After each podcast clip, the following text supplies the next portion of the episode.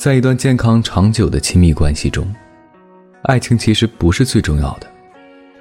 我们从小到大都被告知，只要相爱，一切都能解决。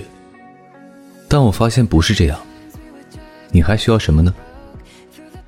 价值观一致，目标契合，生活方式相合。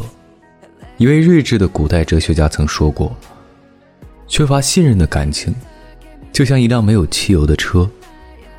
你可以舒适的待在车里，但却永远无法前进。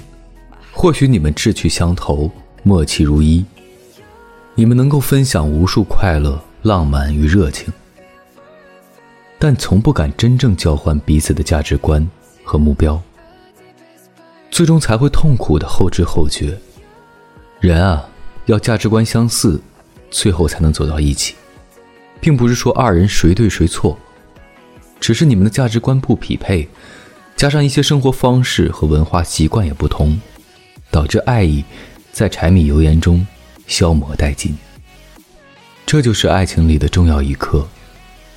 人生观、目标和生活方式都很重要，不要为一时的热情冲动买单。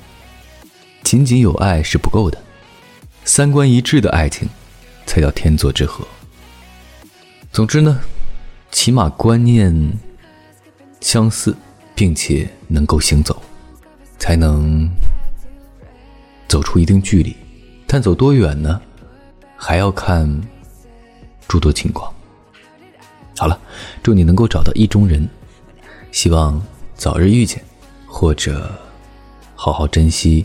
已经遇见的，如果已经有了另一半的话，好好的走下去。提前晚安。